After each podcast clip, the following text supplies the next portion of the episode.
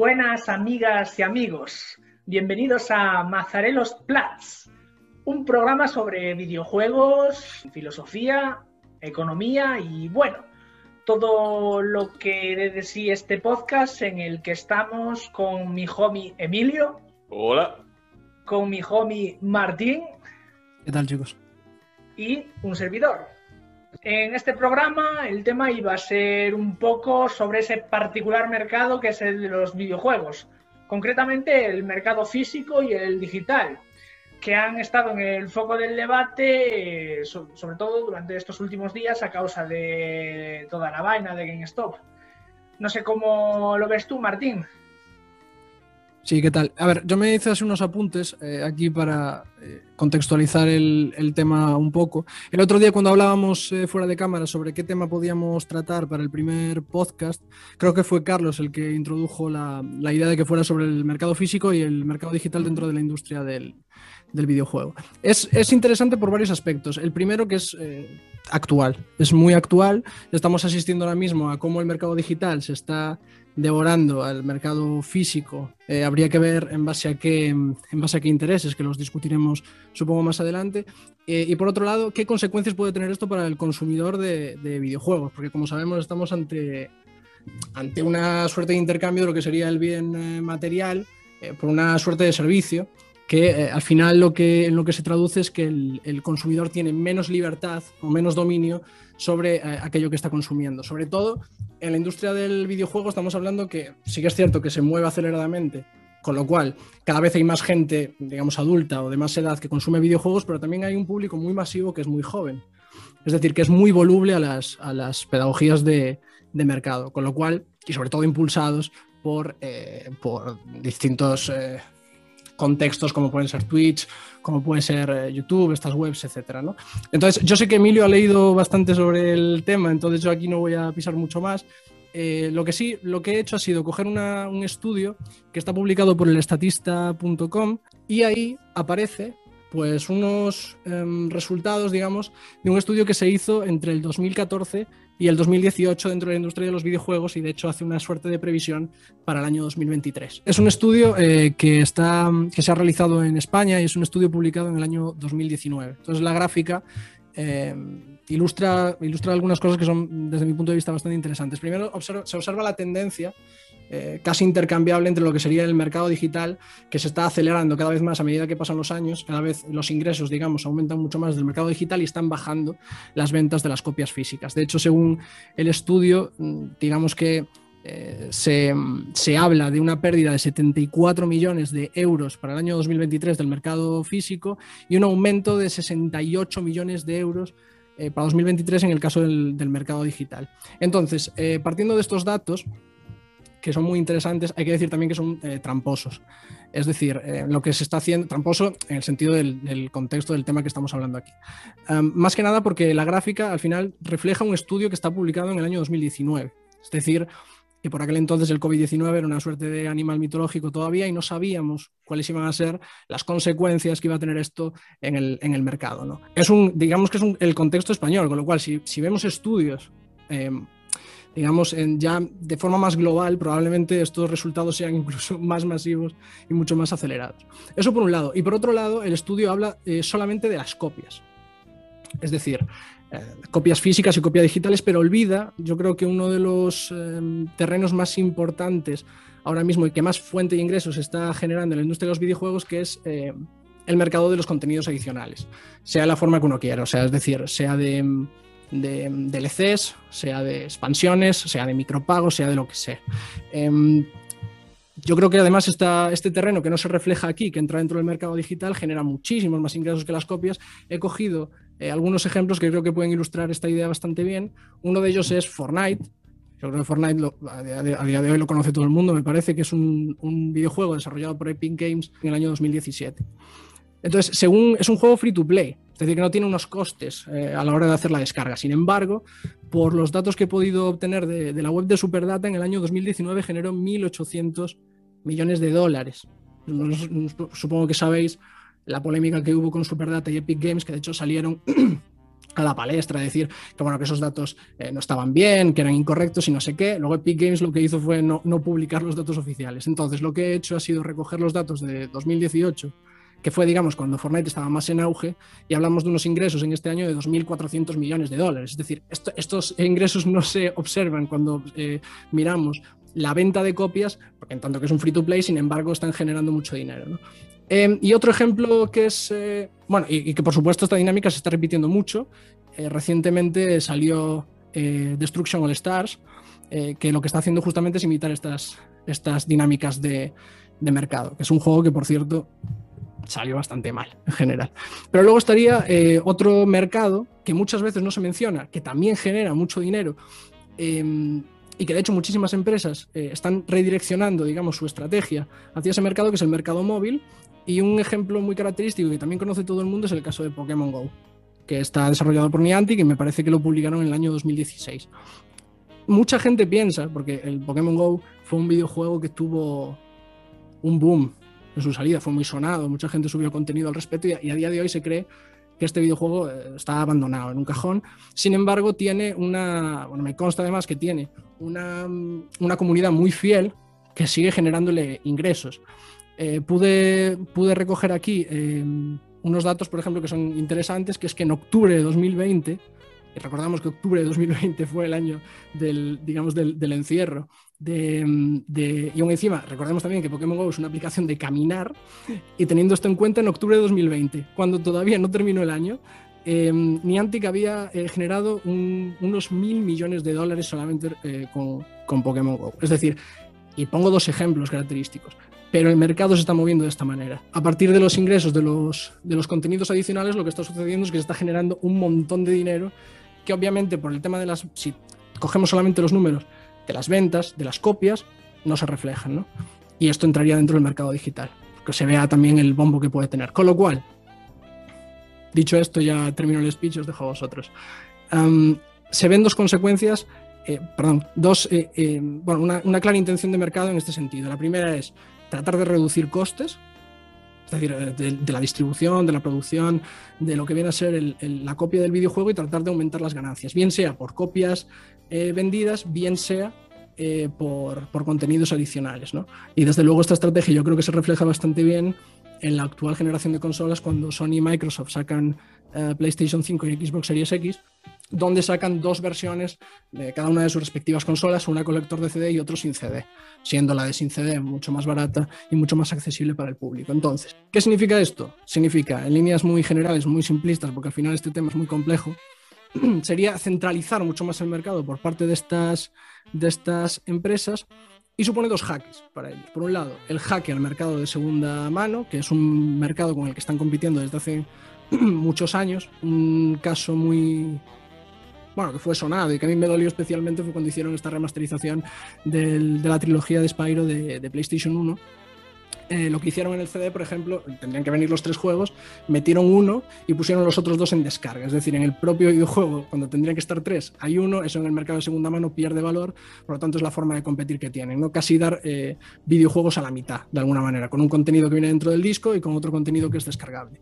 Y eso por un lado. Por otro lado es un jaque directo, y aquí ya os doy paso porque sé que habéis estado leyendo sobre el tema de GameStop, eh, porque digamos que fue el caso más más eh, célebre de estas últimas semanas con la caída en bolsa, que es el hack a las tiendas físicas. Obviamente la caída en bolsa de GameStop viene directamente relacionada con este, con este factor. Entonces mi speech lo dejo ahí, lo, utilizo como introducción y os doy paso para que comentéis un poco este respecto. Vale, yo cogiendo, cogiendo un poco el testigo que, has dejado tú aquí, a mí me gustaría hablar un poco de cómo se nos vende este tránsito ¿no? del mercado físico al mercado digital. Y yo creo que aquí va a estar la clave, que seguro que apunta Carlos, de hacer la analogía entre cómo funciona el tránsito del mercado físico al digital en el mundo de los videojuegos, en el mercado de los videojuegos en, general, y luego cómo funciona, pues, por ejemplo, el mundo del el mercado de valores, que luego Carlos nos explicará. El juego consiste en pasar el dinero del bolsillo de tu cliente a tu bolsillo. Ya, pero si puedes hacer que el cliente también gane dinero, todos salimos beneficiados, ¿correcto? No. Explico la mierda y vosotros habláis de, las movidas guapas. bueno, lo, tuyo está, lo tuyo está guapo también. Filfa, una farsa, un artificio. Pura fantasía. Eh, yo lo que quería decir es que este salto de lo digital a lo físico se nos vende muchas veces como una suerte de democratización del mercado de los videojuegos, sobre todo para el usuario, ¿no? Se nos dice que vamos a poder acceder a muchos más títulos de una forma mucho más sencilla. Por ejemplo, apunta de forma directa a los jugadores que mm, son esporádicos, que no dedican pues muchas horas al día o a la semana a jugar a videojuegos y que juegan títulos pues de vez en cuando y que van a poder acceder a ellos de forma más barata y de forma mucho más eh, sencilla. ¿Qué pasa? Que yo creo que aquí se da una paradoja que por lo menos a mí parecería interesante mencionar. La paradoja es que de la misma forma que se nos dice que vamos a tener acceso a, una mayor cantidad de títulos, propiedades, si lo queremos llamar así, ¿no? En tanto que objetos que vamos a poder eh, poseer, esos, esos títulos, esas propiedades no van a ser totalmente nuestras en ningún momento. Esa es la paradoja. Se dice que el mercado se amplía, se democratiza, que nosotros como consumidores vamos a poder llegar a él de una forma más sencilla, pero aquello que adquirimos en ningún caso va a ser nuestro, que es lo que tú acabas de mencionar, ¿no? En el sentido de que se eh, ataca directamente al mercado de segunda mano, se ataca directamente al mercado físico, obviamente, y como tú has dicho, eh, como seguramente profundices, eh, profundicéis después, tú lo que adquieres es un servicio, rollo Netflix, Amazon Prime, etc. Entonces tú dependes constantemente de la plataforma que te va dando, por ejemplo, determinados servicios sobre ese juego a cuenta gotas, ¿no? Ya no solo actualizaciones, que eso es algo común, sino sobre todo lo que tú acabas de comentar, de que los juegos muchas veces en ciertos aspectos vienen incompletos.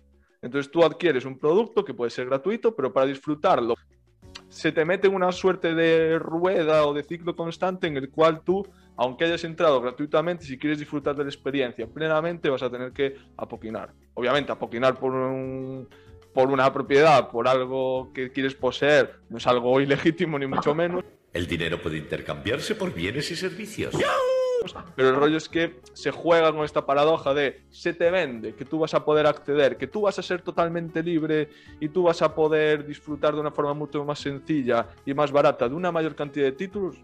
Yo usé la palabra propiedad, en tanto que estamos hablando de mercado, podríamos usar mercancía, pero esas mercancías, esas propiedades que tú adquieres nunca van a ser 100% tuyas, por lo que tú acabas de decir no van a ser tuyas en el sentido de que tú no vas a tener la libertad de hacer con ellas lo que te dé la gana. Y tú vas a estar condicionado por la plataforma que eh, habilita que tú te la descargues en tu equipo y tú vas a depender siempre de dicha plataforma, de dicho servicio y no vas a poder hacer con ella lo que te pete. Sí, esto es justamente lo que sucede con, con, Xbox, con el Season Pass o con PlayStation, ahora que se está metiendo también el rollo con el PlayStation Now. Es decir, es una suerte de Netflix de videojuegos justamente eh, que se fundamenta en los parámetros que has puesto tú, vaya. Va, va, de eso. Sobre todo en el mundo del PC. Para que tú, si tienes un equipo patata como el mío, puedas jugar a títulos eh, de última generación que requiere un hardware potentísimo, pero lo hagas a través de stream. ¿Qué significa esto? Tú pagas por un servicio y básicamente tú puedes jugar títulos que requieren un ordenador muy potente por stream, porque tienen el ordenador en un determinado lugar y básicamente actúa como un servidor a partir del cual tú juegas a títulos tochos potentes.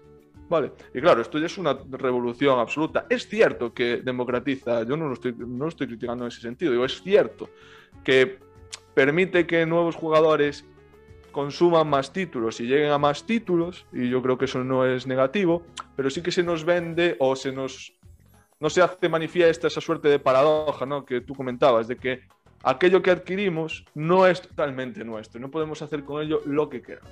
Y, siguiendo con lo que tú comentabas, claro, esto es la destrucción absoluta de las tiendas eh, físicas, pues que nosotros conocíamos cuando éramos chavales, Game, GameStop, GameStop es el caso de más sonado por, por estos días, y en cierta medida puede haber una analogía con lo que aconteció, eh, pienso yo, y creo que en eso estamos todos de acuerdo, con el tema de la eh, subida artificial de las acciones de GameStop, que lo que está detrás es esa suerte de tú puedes libremente entrar en el mercado y en cierta medida pues manejarlo a tu antojo cuando se esconde algo que es precisamente lo contrario, que yo creo que aquí Carlos nos puede explicar un poco mejor.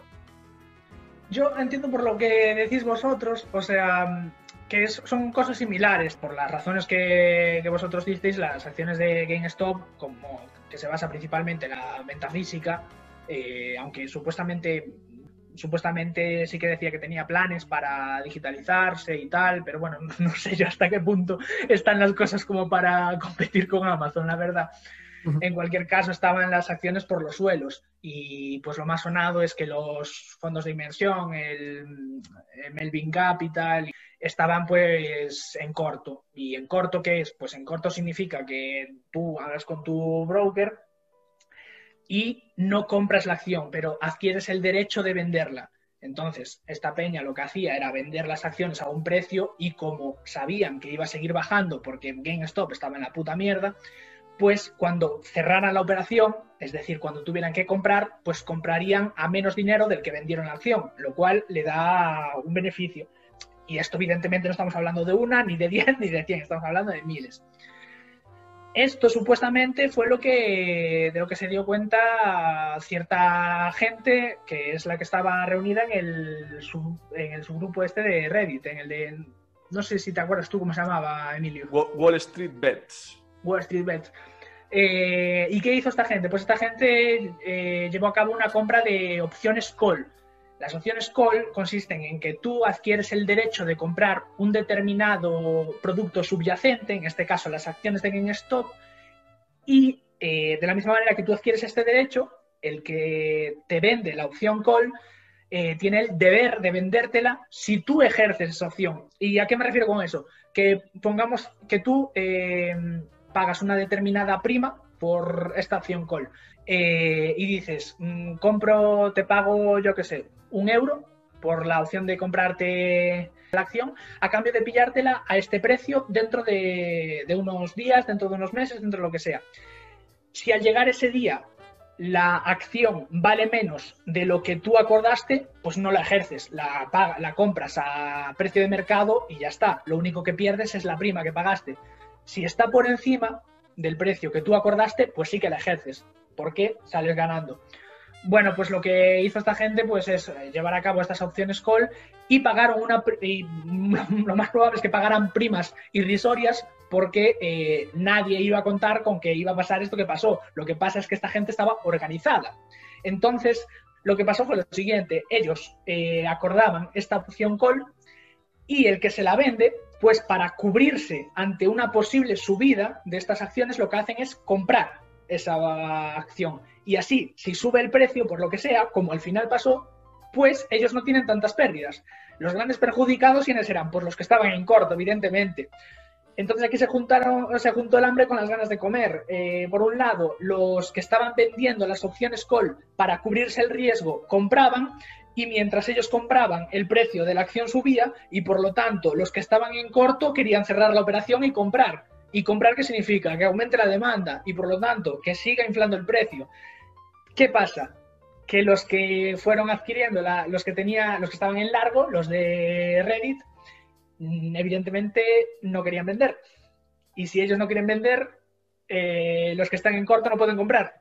Y entonces es por lo que se armó el rollo ese de hold, hold. Y otros decían, mis cojones, vendo y me quedo con la pasta. Y esto da lugar a problemas, porque claro, intuitivamente lo que me hace pensar esto es que aquí realmente lo que hay son, no hay unos pequeños Davids peleando contra, contra Goliat, sino fondos de inversión o lo que sea con distintos intereses, evidentemente. Y aquí quien pierde en última instancia, pues el pequeño inversor, eh, el pequeño inversor, el don nadie, el que se mete en Robin Hood porque mira cuando entra en YouTube eh, un montón de anuncios sobre la plataforma de Toro, anuncios de no hace falta que sepas prácticamente nada, simplemente métete aquí, aprende un poco y sabes. Y al final, pues yo creo que viene a ser algo bastante similar a lo que decís vosotros. Creer que nosotros tenemos la soberanía, que nosotros podemos controlar y que, so- y que somos una especie de... Que no, es- que no es tan difícil hacerse rico. Tú miras que mm, con esto de la pandemia, como decís,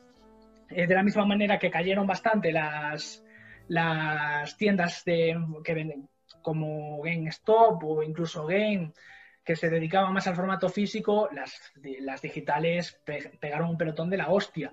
Y justo después de eso mucha gente dijo, joder, pues voy a invertir. Claro, después de que pegue el pelotazo dices voy a invertir, que eso es precisamente lo que igual hay que hacer. En última instancia, la, bolsa y en general el, capitalismo, digamos, eh, de lo que bebes de esto.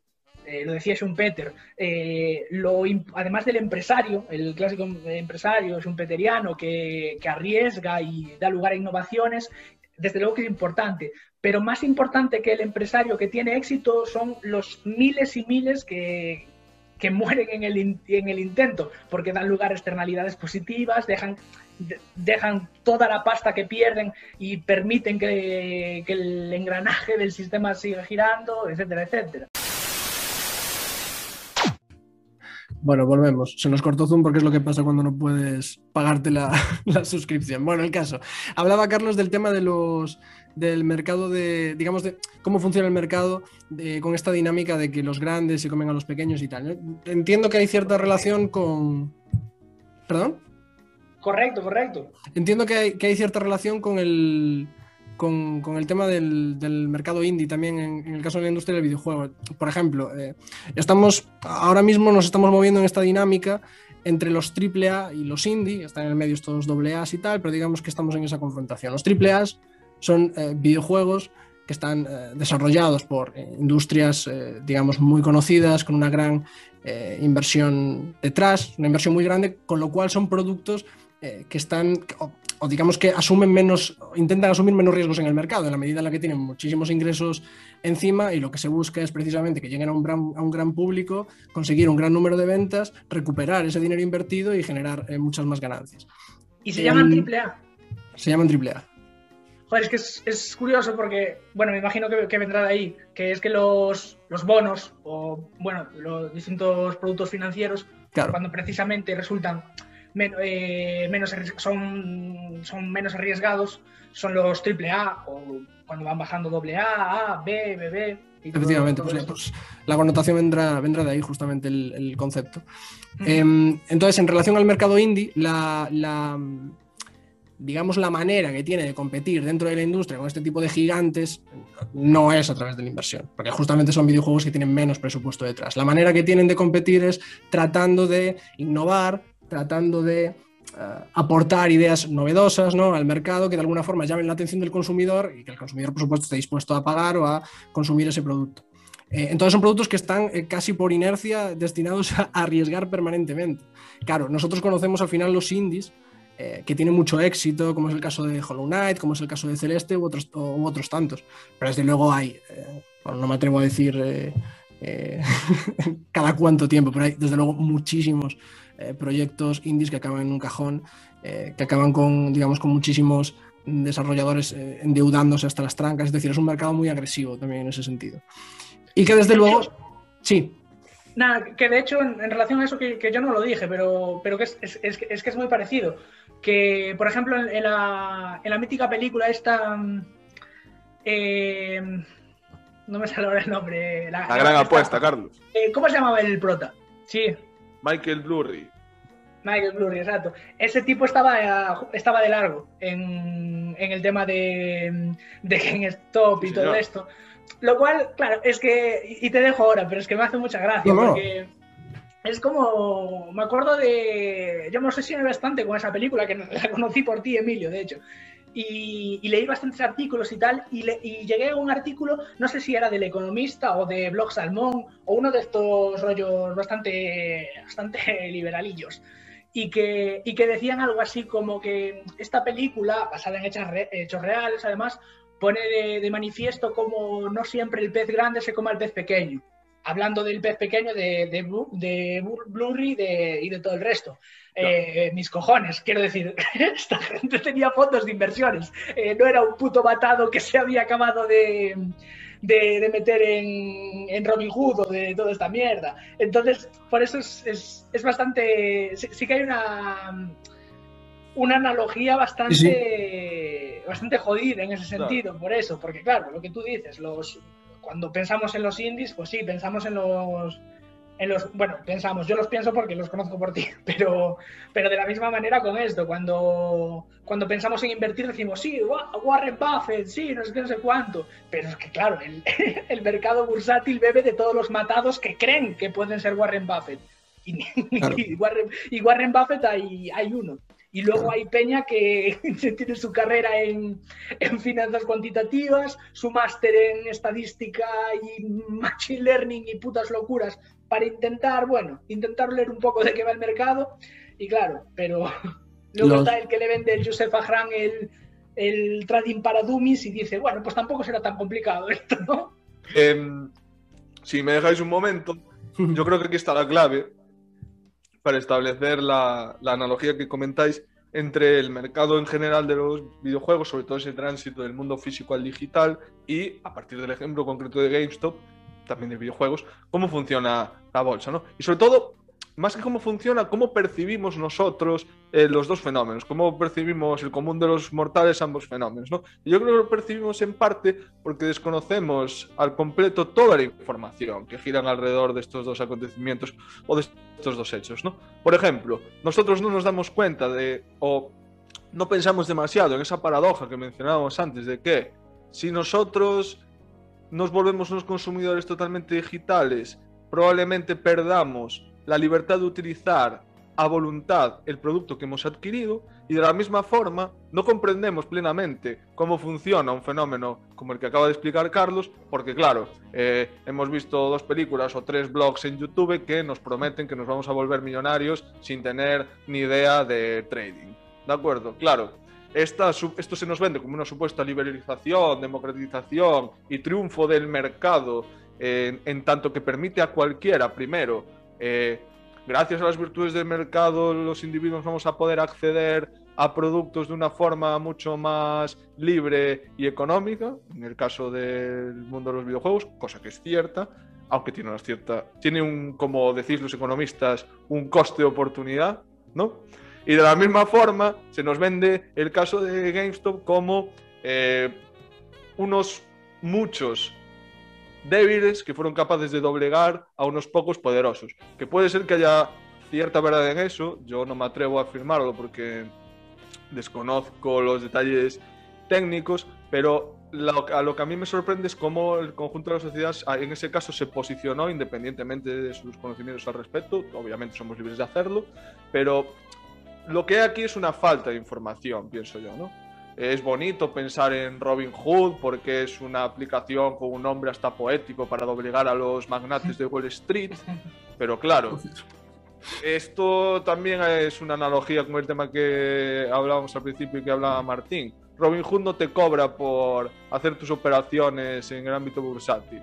Si nadie te cobra, ¿quién es el producto? Eres tú, tus datos, tu información que es un poco inocente pensar que ahora va a ser esto lo que va a traficar y a utilizar nuestros datos sin nuestro permiso. Bueno, esto lleva pasando toda la vida y no sin nuestro permiso. Con nuestro permiso lo que pasa es que nos la suda y tiramos para adelante.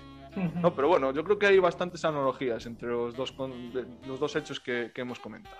Sí, de hecho estaba pensando, cuando estabas hablando, Emilio, fui a buscar el, el nombre porque no me acordaba cuando eh, Carlos comentó bueno, de toda esta gente al final que se, que se endeuda en el propio mercado y tal. Está el ejemplo de Cuphead, que al final es un producto que ha salido muy bien. Carlos lo conoce porque estuvo un tiempo enganchado también al juego, que es un juego buenísimo. Estaba buscando. Estuve, enganchado, eh, estuve enganchado a la primera fase.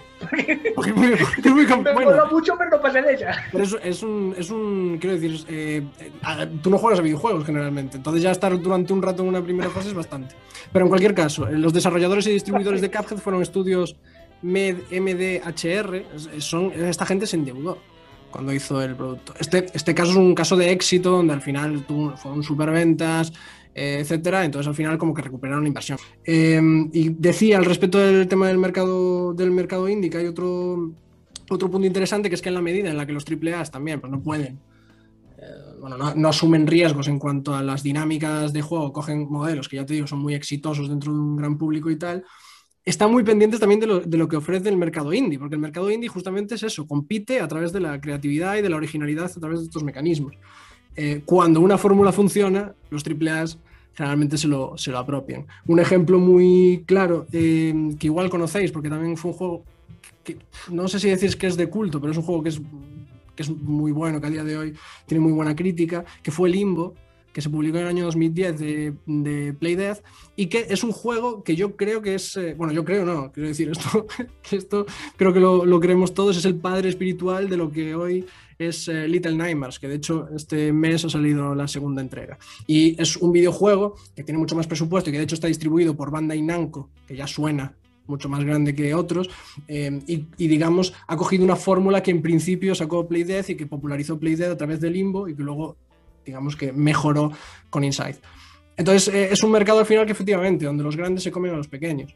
Otro tema que me parece, bueno, que quizá no tiene, bueno, tiene relación eh, y que además es muy, muy actual, es el tema de las patentes, que ahora también está, decíamos que los indies tienen esta, esta forma de competir al final a través de la creatividad. Claro, eh, Warner Bros. ahora mismo, eh, hace, hace no sé si fue hace la, semana pasada, me parece, patentó lo que es el sistema Nemesis. El sistema Nemesis es un sistema que implantaron en un videojuego que es Sombras de Mordor, que también es un videojuego muy sonado, del 2014, que eh, digamos que cuando tú atacas digamos, a unos enemigos y no se queda una zona y tal, más adelante en el juego esos enemigos te eh, reconocen. Esta dinámica se implanta precisamente para tratar de construir una, eh, una experiencia mucho más inmersiva de juego. Claro, Warner Bros. patenta esto. ¿Qué quiere decir? Que si tú haces digamos, una dinámica de juego medianamente parecida a esto, que además puede ser una cosa muy común, es probable que, que un abogado te, te, llame por teléfono en algún momento. Esto lo que hace al final el tema de las patentes es cortarle las alas también al, al mercado indie, porque no, digamos que cada vez su creatividad está mucho más reducida. Me explico a lo que van marcando las, las empresas grandes. Es probable que te llame también Tomásico o Oscar Horta también, ¿eh? Porque lo, ojo con los algoritmos con aprendizaje por refuerzo, claro, sí, igual sí. No, no, podemos asegurar que no sientan nada, ¿eh? Según Brian Tomasi, pues los algoritmos quizás sean las, las, entidades que en último término podrían dar lugar a, a, experiencias. Y en este sentido, pues, aunque parezca muy alucinante, pues serían eh, también moralmente considerables. Esto es interesante porque a mucha gente eh, le parece intuitivo que las plantas pueden sufrir y disfrutar y luego flipan totalmente ante la idea de que un ordenador, o ya no digamos un programa, un software, eh, pueda, pueda ser moralmente considerable, pueda tener experiencias. Había olvidado yo a Tomasic por completo, ¿eh? por completo hasta este momento. Aquí estoy yo para recordar. Bien, bien, bien, que se note que... Los algoritmos también sufren. Otra cosa que quiero comentar, y ya os dejo os dejo hablar y tal, es eh, al respecto de lo que comentaba Emilio de los datos, porque me parece también característico porque tiene que ver con el mercado digital. Eh, el mercado digital permite entre otras cosas, tener eh, un acceso mucho más inmediato a los productos y permite, bueno, hacer experimentos con los productos que uno maneja, como por ejemplo, bueno, los free to play o eh, las, digamos, las, los juegos de prueba que te dan durante un tiempo determinado. Ubisoft es muy conocido con esto, de dar videojuegos para PC los fines de semana, para quitar, eh, o las descargas gratuitas de, de videojuegos. Claro, hay que recordar que una empresa no, no se mueve por dinámicas muy altruistas, es decir, hay, hay, un, hay, un, hay una estrategia de mercado detrás. Capitalismo, ahorro y trabajo duro, no hay otra cosa. Las Ubisoft no dice voy a darle un videojuego gratuito a los chavales para que se lo pasen bien el fin de semana. Efectivamente hay una intención aquí. Entonces, cuando hablabas del tema, cuando hablabas de los datos, Emilio, me recordó a que justamente lo que, lo que normalmente está detrás de las descargas gratuitas de videojuegos en Internet y que aparentemente, aquí no hago juicios de valor, es decir, esto obviamente es positivo, creo, en la medida en la que, pues, el consumidor tiene mm, más, eh, digamos, un acceso mucho más eh, fácil a determinados productos. Eh, esto en teoría es bueno, ¿no? Pero eh, a lo que voy es que eh, lo que está detrás, en la mayoría de casos, es cuando tú descargas un videojuego de Internet, al final estás ace aceptando unas condiciones que te pone la propia empresa que generalmente implican un cese voluntario de los datos. Es decir, lo que están haciendo las empresas con esta mm, dinámica es construir una especie de consumidor potencial. Es decir, tú pasas por la puerta, nosotros te damos esto, no pagues nada, ya veremos después, en función de los datos que nosotros tenemos tuyos, las preferencias, las descargas que hagas, cómo hacemos para venderte lo demás. En principio es lo que está detrás de esto. Entonces, eh, no es una crítica, digamos, a la descarga gratuita de videojuegos, porque efectivamente tiene cosas muy positivas, pero también hay que entender eh, que están estos, estas eh, pequeñas aristas detrás de estos movimientos. Sí, yo, yo simplemente lo que hemos comentado aquí no se trata de intentar dinamitar, ni mucho menos, la, la industria del videojuego, ¿no? Pero simplemente yo creo que es apuntar aquí entre tres colegas las paradojas que existen en este Mm. ámbito y las posibles analogías que existen con el funcionamiento del mercado en general, que es lo que Es un Carlos mercado, al fin y al cabo, los videojuegos. Sí, el sí. mercado más grande de entretenimiento ahora mismo. O sea, supera a las ganancias de la música, del cine, del teatro, de lo que quieras. A mí me parece interesante analizarlo desde estas posiciones críticas o que surjan debates pues, interdisciplinares al respecto de este objeto de estudio, como el mundo de los videojuegos o el mercado de los videojuegos, precisamente por lo que apuntaba Martín al principio, ¿no? Que sobre todo la gente joven eh, ha nacido con ellos debajo del brazo. Nosotros ya hemos nacido con ellos debajo del brazo. ¿Qué pasa? Que han, han tenido una evolución tan exponencial que ya hasta si comparamos a nuestra generación con la generación que viene por detrás, hay un desfase bastante importante. Entonces, claro, todo lo que se pueda aportar para analizar críticamente este mundo desde distintas perspectivas, a mí me parece útil y me parece interesante. Sobre todo, descubrir o intentar desvelar las posibles paradojas, contradicciones o informaciones no del todo completas que giran alrededor eh, de esta industria, ¿no? Y que al final aquí eh, los tres, alguno más, alguno menos, somos consumidores de este tipo de productos y cuanta más información tenga el consumidor, mucho mejor. De hecho, lo que tiene que ver con, con lo que decías tú de, de, que al final también es un público muy joven el que está detrás, es eh, bueno, lo que refería con, las, con la pedagogía de consumo. Al final estamos hablando de la industria del videojuego y es con este paso del bien material al servicio, pero esto se extiende a otro tipo de mercados. El de las series también puede ser otro. Es decir, al final se está también educando al consumidor a que consuma de una determinada forma. Esa determinada forma podemos discutir acerca de eh, qué aspectos positivos tiene o negativos, pero desde luego lo que implica es que el consumidor cada vez tiene lo que, lo que tú mencionabas, menos dominio y menos libertad sobre aquello que consume. Obviamente esto tiene ciertas ventajas. Tiene una, accedes al producto de forma mucho más inmediata, de forma mucho más cómoda, digamos. No te ocupa espacio en ningún sitio, es decir, tiene, tiene varias, eh, varios elementos positivos. Pero desde luego lo negativo está ahí. Una de ellas es que efectivamente tú eres dependiente al final de la plataforma que te está ofreciendo el servicio. Porque no, no olvidemos que cuando tú compras un eh, videojuego digital, ese videojuego no te pertenece, que esto es lo que tú mencionabas. No te pertenece, no es tuyo. Es un servicio que tú estás pagando. El día de mañana, cuando esa empresa cierre el servidor por el motivo que sea, o apueste por otro tipo de, digamos, por otro tipo de mercado tal, y, abandone el producto que tú tienes ahí, tú, tú lo pierdes por completo. Entonces tú estás al final dependiente de lo que estas grandes empresas eh, decidan. Centraliza el mercado muchísimo. Esto lo que hace al final es que también las grandes empresas dominen por completo los precios, esto del mercado de segunda mano y tal. Si tú quieres pasar, si tú quieres este producto, vas a pasar por mis manos sí o sí, porque el producto es mío y yo lo tengo.